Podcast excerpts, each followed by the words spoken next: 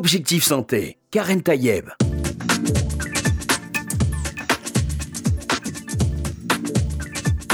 Bonjour à toutes et à tous, j'espère que vous allez bien, que vous êtes en pleine forme. Aujourd'hui, on va parler des maladies auto-immunes. Qu'est-ce qu'une maladie auto-immune? Imaginez ce système immunitaire qui est censé vous défendre, nous défendre contre tout type d'agression. Eh bien, ce système se met à se dérégler. Et que se passe-t-il Au lieu de nous protéger, il va se mettre à attaquer des cellules ou des organes sains. Pour en parler, je suis en, en compagnie du docteur Laurent Chevalier. Vous êtes attaché au service de médecine interne au CHU de Montpellier. Vous êtes également en charge de la nutrition. Et je montre votre livre qui est paru chez Marabout. Je vis avec une maladie auto-immune. Ça veut dire d'abord qu'on peut vivre avec une maladie auto-immune et c'est une bonne nouvelle. Et euh, merci d'être avec nous pour parler euh, donc de, de, cette maladie. Je rappelle d'ailleurs que vous venez de Montpellier et on salue tous nos amis qui nous écoutent depuis Montpellier. Euh, un peu ce petit résumé que j'ai fait en quelques mots, ça vous, ça vous va en fait? C'est vraiment le, c'est son, le, le, le, corps qui se finalement qui fabrique des choses qui vont se mettre contre soi-même? C'est ça. Alors déjà, je vous remercie euh, beaucoup pour l'invitation et euh, je pense que ça fait partie des maladies dont on parle pas suffisamment puisque -hmm. c'est la troisième grande cause de maladie après les maladies cardiovasculaires et les cancers. Et en fait, euh, l'objectif, un des objectifs principaux de ce livre, c'est de montrer qu'on peut malgré tout avoir une bonne qualité de vie. Et une des caractéristiques de ces maladies auto-immunes, en tout cas certaines d'entre elles, c'est qu'elles peuvent évoluer comme la, par poussée, comme la sclérose en plaques. Mmh. Alors effectivement, si vous voulez, au, au fil euh, des temps, c'est euh, développer un système immunitaire euh, qui est devenu de plus en plus euh, performant. Et euh, malheureusement, en, devenu plus, en devenant plus performant, il est aussi devenu plus vulnérable. Pourquoi il est devenu plus, perfor plus performant finalement?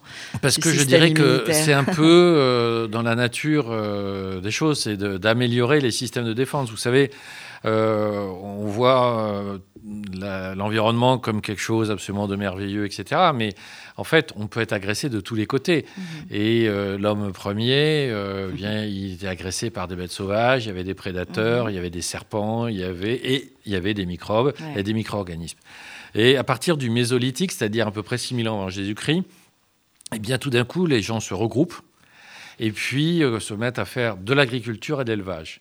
Et à partir du moment où vous commencez à avoir des fortes concentrations humaines, alors qu'avant c'était un chasseur-cueilleur, et à partir du moment où vous élevez des animaux, eh bien il va y avoir un certain nombre de maladies qui vont se transmettre, notamment les zoonoses, donc ils vont se transmettre des animaux aux, aux hommes. Et donc ce qu'on coup... est en train de vivre aujourd'hui avec euh, la Covid-19, si on, alors, si on, façon, se, on, on, reste dans l'idée que c'est dû à un pangolin, euh, puisque si on parlait d'une zoonose, c'est un peu le point de départ. Alors ça c'est euh, on attend ouais. euh, les conclusions de, de l'OMS et c'est délicat de se prononcer par rapport à ça. Mais toujours est-il que à partir de là va se développer certainement, euh, on peut estimer, bon, bien entendu, on est interprétatif, hein, parce qu'on ne faisait pas les analyses au Mésolithique, 6000 ans avant Jésus-Christ, par rapport à ce qu'on fait maintenant, mais on estime que c'est à peu près à ce moment-là que le système va devenir plus performant. C'est-à-dire qu'on va passer d'un système assez simple qui est euh, le système inné, où en fait, quand on a un intrus, eh bien, on a des cellules, et notamment des cellules qui s'appellent des macrophages, qui vont absorber euh, cet intrus et le digérer, c'est-à-dire le faire disparaître, euh, le liser, comme on, dit. Mais ce système-là a ses limites parce que finalement, il n'est pas très spécifique. Et puis, des fois, il met un peu de temps aussi à agir, etc. Donc, en fait, c'est développer un système avec des cellules spécifiques qu'on appelle les lymphocytes. Et ces, ces lymphocytes ben, vont sécréter des substances qu'on appelle les anticorps. Et les anticorps vont neutraliser les intrus. Et euh, en plus, certains de ces cellules, certains de ces lymphocytes sont dits mémoire, c'est-à-dire qu'ils vont réagir très vite si jamais on est réinfecté. Une nouvelle agression. Une nouvelle agression. Donc on a ce système qui se développe, et puis on a euh, certains euh, lymphocytes aussi qui vont être un peu les chefs d'orchestre de cette immunité, puisqu'on a gardé l'immunité innée, donc toujours avec les macrophages, plus ce système qui va se renforcer.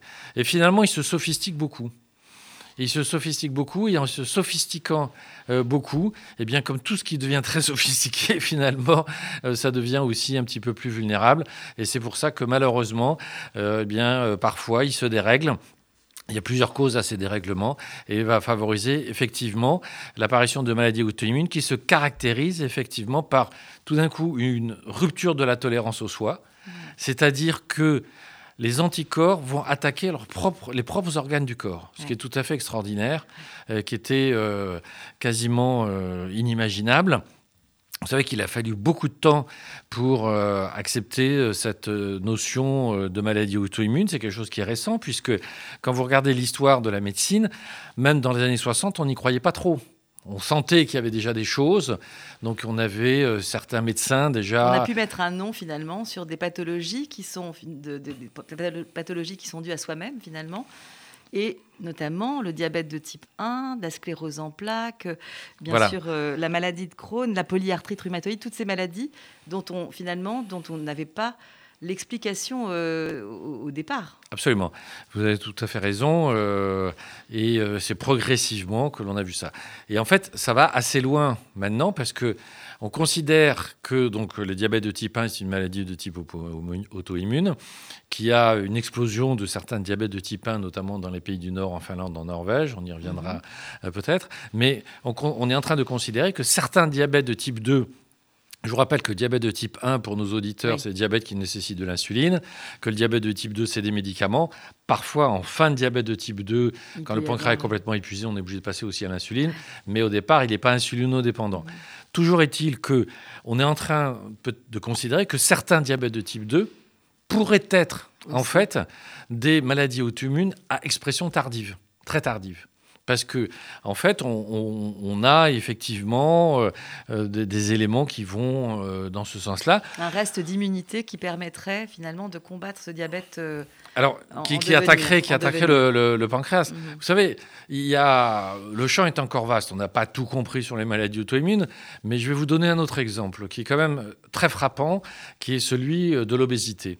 Quand vous prenez en charge euh, des gens qui sont euh, en surpoids, euh, dans un grand nombre de cas, on rééquilibre l'alimentation, on évite une alimentation de type anglo-saxonne, on évite les sodas, les jus de fruits, industrielle, enfin tout ce qu'on appelle aussi cette alimentation hyper transformée, et on retrouve un petit peu en équilibre. Mm. Bon. Mais il y, a des formes où on a des patients euh, qui sont obèses et qui ont tout le temps faim et qui n'arrêtent pas de manger. Alors on leur explique, il faut fractionner les repas, vous faites attention. Ils le font, mm-hmm. mais ils ont tout le temps faim.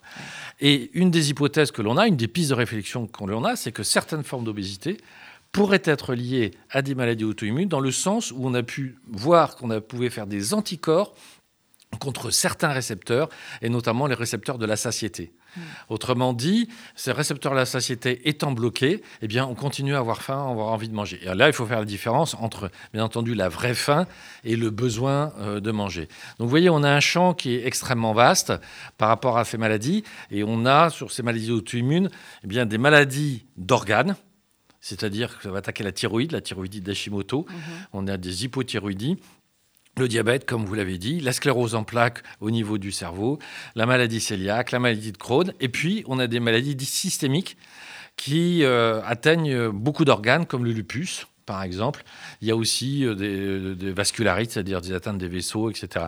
Alors comment on traite, euh, docteur Laurent Chevalier, ces maladies auto-immunes? Parce que c'est très compliqué de se dire que finalement, on, auto-fabrique euh, des, éléments qui vont aller à l'encontre de nous-mêmes. On, appelle ça, euh, j'ai lu, la tolérance de soi qui est rompue. C'est ça. Euh, d'abord, c'est très difficile à vivre, de se dire qu'on auto-fabrique des choses qui vont pas dans le bon sens, mais qui vont pas dans le sens de ma protection, mais au contraire, qui vont dégénérer et, entraîner des, maladies qui vont contre moi-même.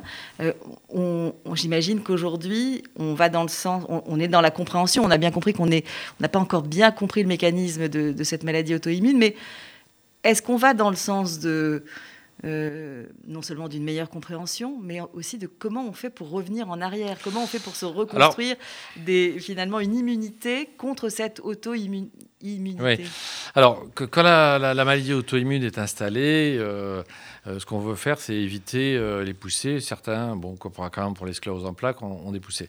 Après, il faut savoir que L'objectif principal, et un des objectifs de ce livre, c'est vous avez une maladie auto-immune. Alors comment la prévenir, ça j'explique. Mais après ça, c'est comment vous améliorer la qualité de vie. Parce que il faut savoir, moi, ce que je dis toujours aux, patients, c'est que ce ne sont pas des maladies euh, qui sont graves, c'est des maladies qui peuvent être handicapantes, mais ce ne sont pas des maladies euh, qui mettent en jeu le pronostic euh, vital, en tout cas pas dans l'immédiat, dans les formes extrêmement évoluées, quand il y a tout un tas de polypathologies peut-être, mais disons que ce ne sont pas des maladies graves. Par contre, c'est des maladies qui altèrent beaucoup la qualité de vie. Et notamment, quand vous avez une maladie auto-immune, eh bien, vous êtes souvent très fatigué. Pourquoi? Parce que vous faites des anticorps contre vos propres organes et votre corps parallèlement réagit. Donc ils cherchent à neutraliser cela. Mhm. Donc un espèce de conflit permanent interne. Et euh, avec ce conflit permanent interne, vous êtes souvent assez fatigué. Donc en fait, il y a tout un tas de techniques que j'explique pour lutter un peu contre la fatigue. Et ce qu'on explique euh, aux patients, c'est un peu comme les acouphènes. C'est-à-dire que les acouphènes, on n'arrive pas à les guérir. Par contre, comment on fait pour oublier qu'on a des acouphènes? On, écoute de la musique, on fait des choses comme ça. Et sur les mais, c'est vrai, docteur Chevalier, si je peux me permettre, ce ne sont pas forcément euh, des, les meilleurs exemples parce que celui qui vit avec des acouphènes on a beau lui dire essayez de mettre de la musique ou, euh, mettez-vous dans le silence ou, essayez de trouver une solution finalement vous-même hein, pour améliorer votre qualité de vie. Pour celui qui vit au quotidien ces acouphènes, c'est un enfer. Et puis, je, reviens aussi sur ces maladies euh, avec lesquelles on peut vivre avec, effectivement, mais qui peuvent quand même atterrir sur des choses plus graves. On pense à la sclérose en plaques, on pense même à la maladie de Crohn, parce qu'on sait que à force, à force, finalement, le corps va, va perdre de, de, ses, non seulement de ses défenses immunitaires, mais aussi de, des éléments des, nutriments essentiels. Non, tout ça, en, en, vérité, on. Non, mais là, je disais, je faisais le parallèle par rapport à la mm. fatigue. Après, euh, ce qu'il faut voir aussi, c'est qu'on a des, traitements mm-hmm. et des traitements qui sont de plus en plus performants et certains qui sont tout à fait spectaculaires. Donc, on va avoir des traitements, bien sûr, pour le diabète, pour la thyroïde, etc. Mais dès qu'on a, par exemple, des douleurs, dès qu'on a beaucoup d'inflammation, et c'est une des caractéristiques de ces maladies auto-immunes, c'est que ça développe des processus inflammatoires, on a tout un tas de traitements. On a des traitements, euh, ce qu'on appelle immunosuppresseurs, pour essayer de calmer un peu, d'éteindre un peu l'incendie par mhm. rapport à cette surchauffe inflammatoire, cette surchauffe, euh, euh, ce déséquilibre immunitaire. Donc, on a la cortisone, par exemple, euh, qui est très, très utilisée en première intention, souvent. Parfois, ça suffit d'ailleurs. Mhm. on a d'autres types d'immunosuppresseurs et puis la fameuse hydroxychloroquine qu'on utilise dans le lupus depuis longtemps et euh, qui nécessite euh, bien sûr un certain nombre de précautions. Et c'est surtout l'utilisation sur long terme qui pose des problèmes, notamment au niveau oculaire. Et puis on a quelque chose de tout à fait, mais vraiment spectaculaire qui est arrivé, qui sont les biothérapies. C'est-à-dire qu'on va arriver à neutraliser certains messagers qui vont, euh, envoyer, qui vont envoyer un message inflammatoire. Et donc là, on va le bloquer et donc, euh, c'est ce qu'on appelle les anti-TNF-alpha, par exemple. On a tout un tas de, médicaments qui ont véritablement révolutionné la prise en charge d'un grand nombre de maladies auto-immunes. Et les gens ont aussi la qualité de vie bien améliorée par ces biothérapies qui sont en train euh, euh, de... Il y a beaucoup de recherches là-dessus et on a des, euh, des, choses tout à fait très, très, très intéressantes et spectaculaires. Après, en fait, en plus il faut traiter du traitement lui-même de la maladie elle-même, en plus il y a ces biothérapies qui accompagnent le, le, le, traitement bah, Ces biothérapies, c'est des, traitements à part entière. C'est un traitement qui remplace... Euh, oui, il y a une gradation, effectivement, puis ça dépend du degré. Et parfois, c'est vraiment en première intention. Euh, enfin, en général, c'est pas forcément en première intention, mais au cours de l'évolution, on peut être amené à utiliser ces biothérapies. Il faut euh, bien ajuster par rapport aux effets secondaires possibles qu'il peut y avoir. Mais disons qu'on a quand même des très grands progrès qui sont faits là-dessus. Et encore une fois, l'objectif, c'est vraiment d'améliorer la qualité de vie des personnes qui ont ces troubles-là qui euh, jusqu'à présent étaient toujours, pas toujours euh, suffisamment reconnus, parfois pas toujours suffisamment bien pris en charge.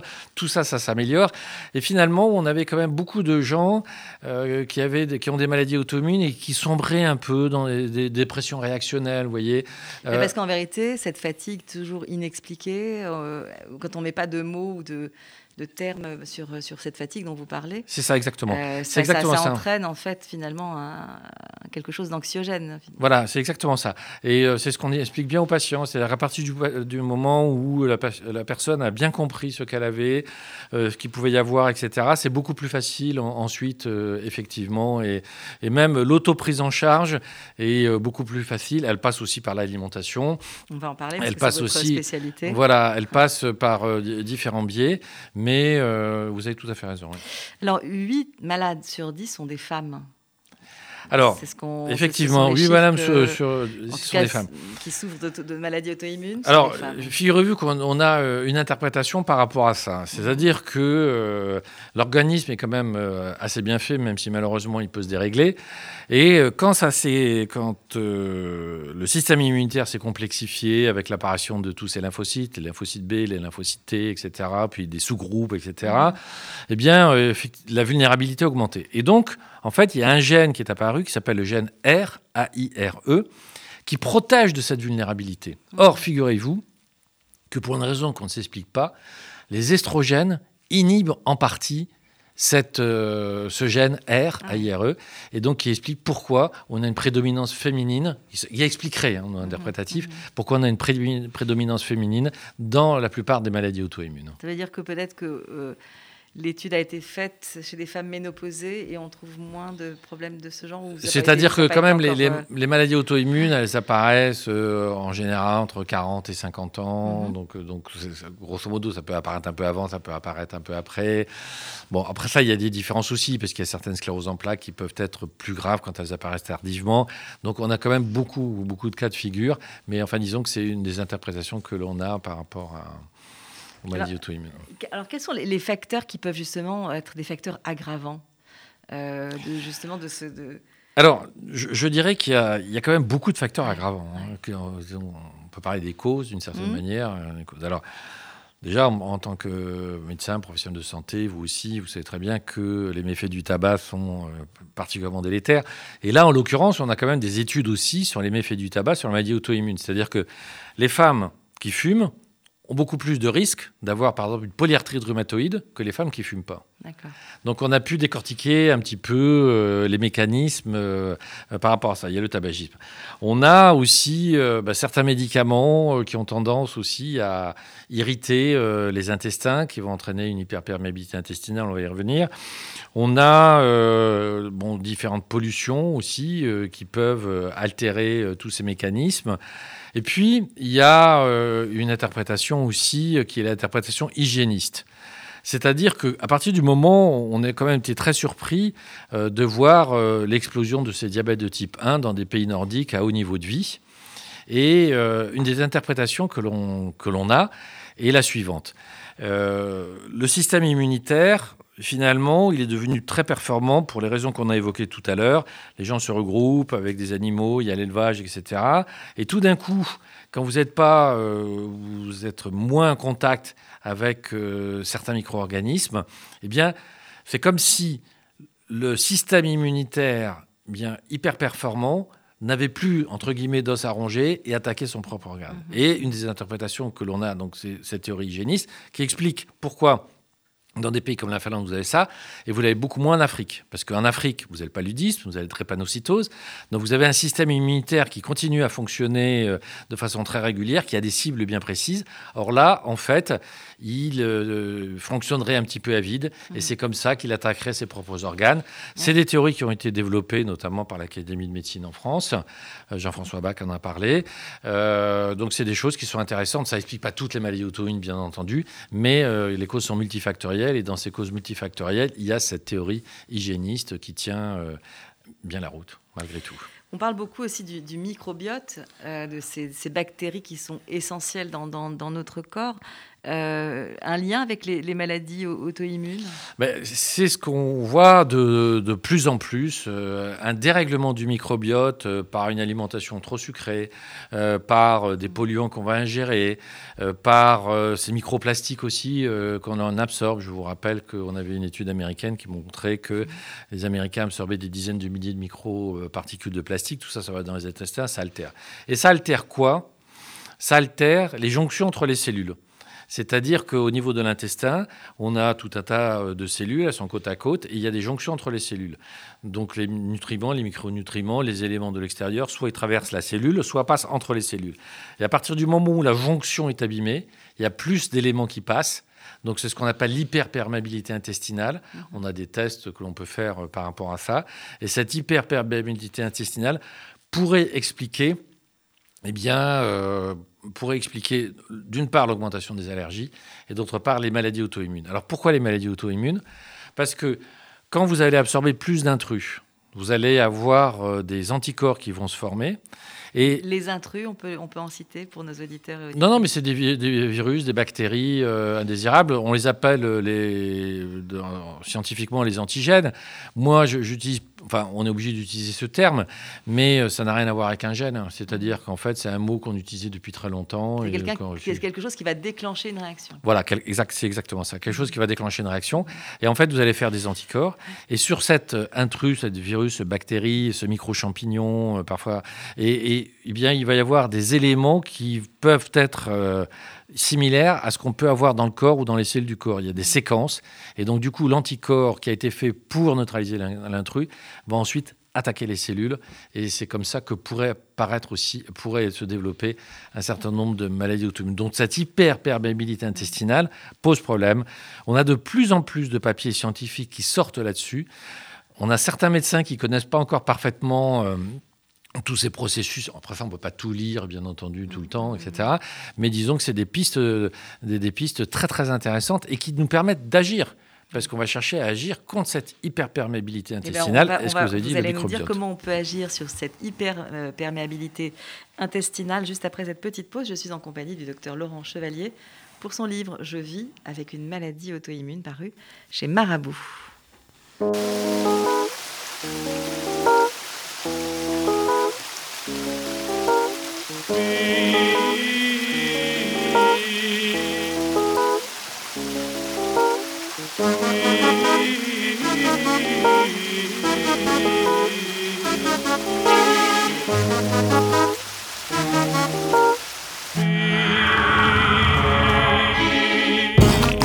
Were my sun, you my earth. You didn't know all the ways I loved you. No, so you took a chance, made other plans. But I bet you didn't think that they would come crashing down. No, you don't have to say what's your did. I already know. I found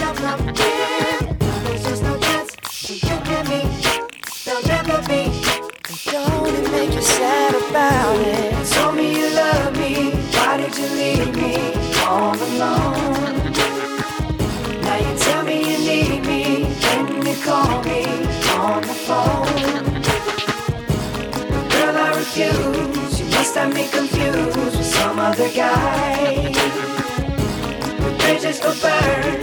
Now it's your turn to cry. Tell me a river. Tell me a river. Tell me a river. Tell me a river. Yeah, yeah. I know that they say that some things are better left unsaid. Wasn't like you only talk to him and you know it. Don't act like you don't know it. All of these things people told me keep messing with my head. Should've picked honesty, then you may not have thought it. Yeah. You don't have to say, don't that you did. I already know, I already know. I found out from him. Now there's just no chance. No chance. You and me, you and me, they'll never be. Don't it make you sad about it? Told me you love me. Why did you leave me all alone? All alone. Now you tell me you need me. Call me on the phone? Call me on the phone? Girl, I refuse. You must have me confused. Et nous sommes sur euh, RCJ dans Objectif Santé. Je reçois aujourd'hui le docteur Laurent Chevalier euh, pour son livre Je vis avec une maladie auto-immune. Merci hein, d'être avec nous parce que je sais que vous venez de Montpellier. Donc, euh, c'est vraiment euh, voilà, une chance que nous avons avec vous avoir aujourd'hui parce que c'est une maladie que, vous connaissez bien puisque vous, vous, vous travaillez là-dessus euh, depuis de nombreuses années. Et on trouve aussi surtout des solutions. Tout à l'heure, on, parlait de l'hypermé l'hyperperméabilité intestinale. Vous avez expliqué en quoi ça, ça permettait finalement des petits passages euh, insoupçonnés et qui entraînaient finalement euh, ces réactions du corps et notamment euh, en lien avec une maladie auto-immune. Comment on fait justement pour reperméabiliser? Alors, je crois qu'il faut faire justement très attention à son microbiote. Mm. Euh, bien le nourrir avec euh, des fibres végétales, bien sûr, qui sont des prébiotiques. Euh, on a des études qui ont montré l'intérêt que l'on avait justement sur ces fibres avec le fructane, etc. Et puis surtout, on va faire deux choses principales. La première, c'est d'éviter d'absorber des polluants. On mange bio. C'est un peu difficile, docteur Chevalier, parce que ces polluants, ils sont partout, quelque oui, part. Mais euh, on sait gérer des petites quantités. Quand il y a des plus grosses quantités, on va le faire. Donc on va consommer bio. Pourquoi on va consommer bio? Parce qu'on limite le risque d'avoir euh, euh, des résidus de pesticides. On réduit l'absorption des additifs alimentaires. Je vous mhm. rappelle que dans le bio, il n'y a que 48 additifs qui sont autorisés. Il y en a plus de 350 dans les produits conventionnels. Et surtout, on, évite d'absorber des nanoparticules. Les nanoparticules sont interdites dans le bio. Donc pour nos auditeurs, ce sont des toutes petites particules, 10-9, qui est mis euh, dans de nombreux aliments parce que ça va améliorer les process industriels euh, et donc c'est euh, de plus en plus utilisé. L'agence sanitaire L'ANSES avait déjà mis en garde euh, il y a quelques années en disant faites attention puisque euh, si on n'a pas une réglementation suffisamment forte par, par, rapport à ça, eh bien, ça sera un peu trop tard. La réglementation, en fait, elle existe un peu depuis 2015. Mmh. Normalement, les industriels doivent indiquer quand ils utilisent des nanoparticules, ce qu'ils ne font pas. la répression des fraudes, ça leur coûte très cher de faire ces tests. Donc, en fait, on a des milliers de produits aujourd'hui qui ont des nanoparticules. Et ces nanoparticules, elles vont irriter les intestins. Et vous savez, euh, ça a été bien relayé, le dioxyde de titane, par exemple, qui est un colorant blanc, le E171, eh bien, il y a une partie, certains euh, étaient en nanoparticules. Et en fait, ça provoque des lésions inflammatoires au niveau de l'intestin après, euh, si vous voulez, les zones où on étudie la toxicité. C'est-à-dire qu'on étudie la toxicité pendant un certain temps. Et euh, en fait, euh, pendant trois mois, par exemple, pour la toxicité aiguë, et les lésions vont apparaître après, mhm. donc au centième jour. Donc, ce qui avait été euh, démontré par des chercheurs de, de l'INRAE.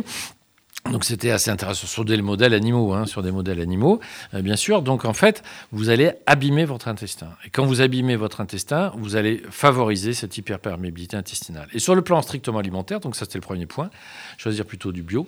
Sur le plan strictement alimentaire, en fait, il faut avoir une alimentation, ce qu'on appelle de type fermenté. C'est-à-dire qu'en fait, il faut nourrir les bonnes bactéries au niveau du microbiote. Alors c'est quoi? C'est des choses très simples.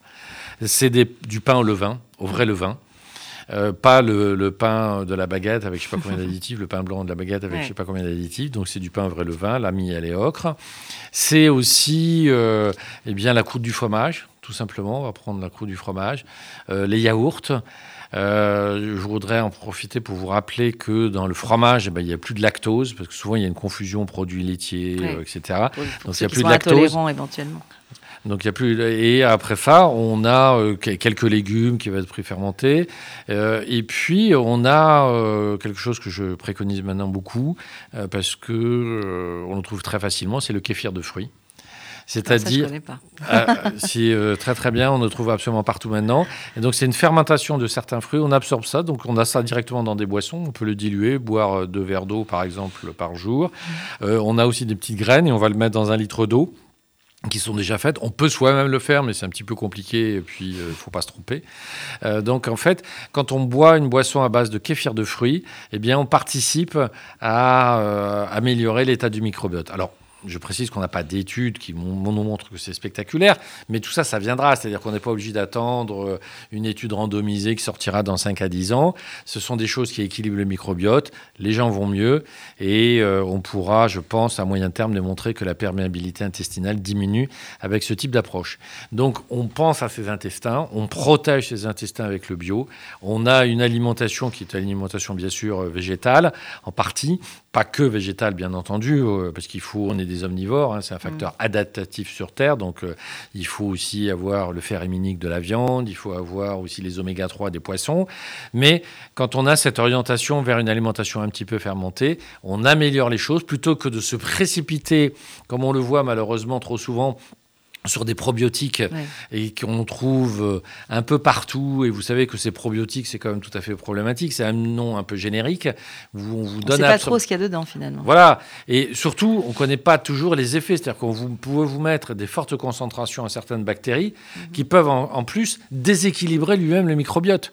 Donc c'est quand même très problématique. Tandis que là, vous avez, vous allez ensemencer votre intestin avec un microbiote naturel la croûte du fromage, le yaourt, le kéfir de fruits, euh, le jambon cru pour ceux qui l'aiment, euh, ceux qui euh, voilà donc ceux qui en mangent exactement. Donc non mais je veux dire c'est que et après ça on a tous les végétaux qui sont intéressés.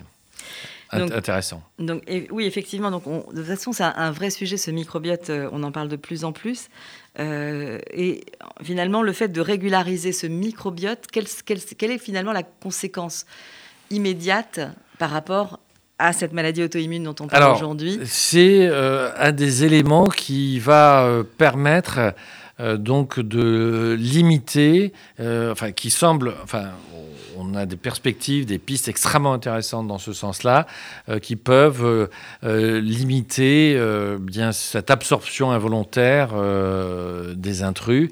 Et donc on rééquilibre un peu les choses, ça permet de, limiter les poussées. Après, il y a des situations spécifiques. Par exemple, dans la maladie cœliaque, vous ne devez pas prendre du tout de, pain mhm. euh, à cause du gluten et d'une molécule qui s'appelle la gliadine. Donc, il y a des, euh, choses assez spécifiques. Il faut évidemment adapter à chaque euh, On l'adapte en fonction des, des, maladies auto-immunes. Dans la maladie de Crohn ou la rectocolite hémorragique, quand on est en poussée, on va pas prendre de fibres végétales, on va prendre crues en tout cas, on va les prendre cuites, on fait un petit peu attention à ça, etc. Après ça, il y a des spécificités en fonction euh, des, maladies auto-immunes. Mais à partir du moment où vous faites attention à votre microbiote, vous soignez votre intestin, vous faites comme je vous ai indiqué, déjà on améliore euh, grandement la situation, on évite aussi des troubles digestifs euh, et c'est quelque chose qui est tout à fait important comme on va vers les dernières minutes de l'émission, si on peut remonter, parce que finalement, là, on, est parti de la réaction auto-immune, de ces, fameux, euh, cette réaction de, contre soi-même en fait, hein, d'une immunité qui se manifeste à outrance et en plus donc contre, contre ses propres organes. Euh, là, on est descendu dans, l'intestin parce qu'on a bien vu qu'il y avait une partie de l'origine de, cette maladie auto-immune au niveau intestinal par notamment euh, euh, cette hyperperméabilité dont vous nous avez parlé. Le fait de soigner son microbiote, c'est finalement soigner ses intestins et quelque part, c'est une réponse euh, à un emballement possible de, cette immunité euh, non désirée? Alors, on a, euh, si vous voulez, ça fait partie des pistes de réflexion. Il y a d'autres causes aussi qui peuvent expliquer certaines maladies auto-immunes. Euh, il y a certains euh, microbes aussi, euh, Campylobacter jejuni, qui pourraient favoriser euh, le maladie de Guillain-Barré. Donc on a, si vous voulez, on a une nébuleuse assez complexe. Euh, ensuite, euh, c'est sûr que les intestins sont extrêmement malmenés. Euh, aujourd'hui. Euh, on sait que l'excès de sucre va diminuer aussi euh, l'immunité au niveau des macrophages, mhm. que va déséquilibrer le microbiote. Donc on a un vrai problème aujourd'hui avec l'alimentation qui doit rester une alimentation la plus brute possible, la moins transformée possible. donc on a beaucoup d'éléments qui vont dans ce sens-là. Et puis il y, a un autre élément sur lequel je voudrais insister aussi, cette fin d'émission, c'est le stress chronique. C'est-à-dire que euh, le stress aigu, euh, bien, on sait le gérer. Historiquement, on sait le gérer. Au Mésolithique, eh bien, on avait des prédateurs, euh, donc, et on revient toujours à l'état antérieur. Mais sur du stress chronique que l'on peut avoir. Là, on a des formes de déconditionnement Mhm. qui vont perturber aussi l'immunité. Et on a quelques éléments qui nous montreraient que le stress chronique aussi pourrait être un facteur, non pas déclenchant, mais aggravant de certaines euh, maladies auto-immunes. Donc, si on a un conseil à donner à nos auditeurs, c'est de rester le plus zen possible, de manger bio, de surtout avoir aussi une alimentation traditionnelle, telle que l'on avait euh, autrefois. On avait euh, cuisiner soi-même. Cuisiner soi-même, bien entendu, en fonction de ses origines. On avait une alimentation traditionnelle et avec cette alimentation traditionnelle, cette cuisine que l'on avait, on n'avait pas toutes ces maladies de civilisation euh, qui explosent. Et c'est vraiment parmi les conseils euh, vraiment que l'on peut donner à nos auditeurs. Eh ben merci infiniment. C'est le mot de conclusion. On arrive. Euh, je rappelle votre livre, docteur Laurent Chevalier. Je vis avec une maladie auto-immune. Vous nous avez donné finalement des conseils, notamment pour celles et ceux qui, qui en souffrent aujourd'hui et comment on peut mieux vivre au quotidien avec cette maladie auto-immune. Merci infiniment. Merci de votre invitation. Quant à vous, chers auditeurs et auditrices, je vous souhaite bien sûr une très bonne santé.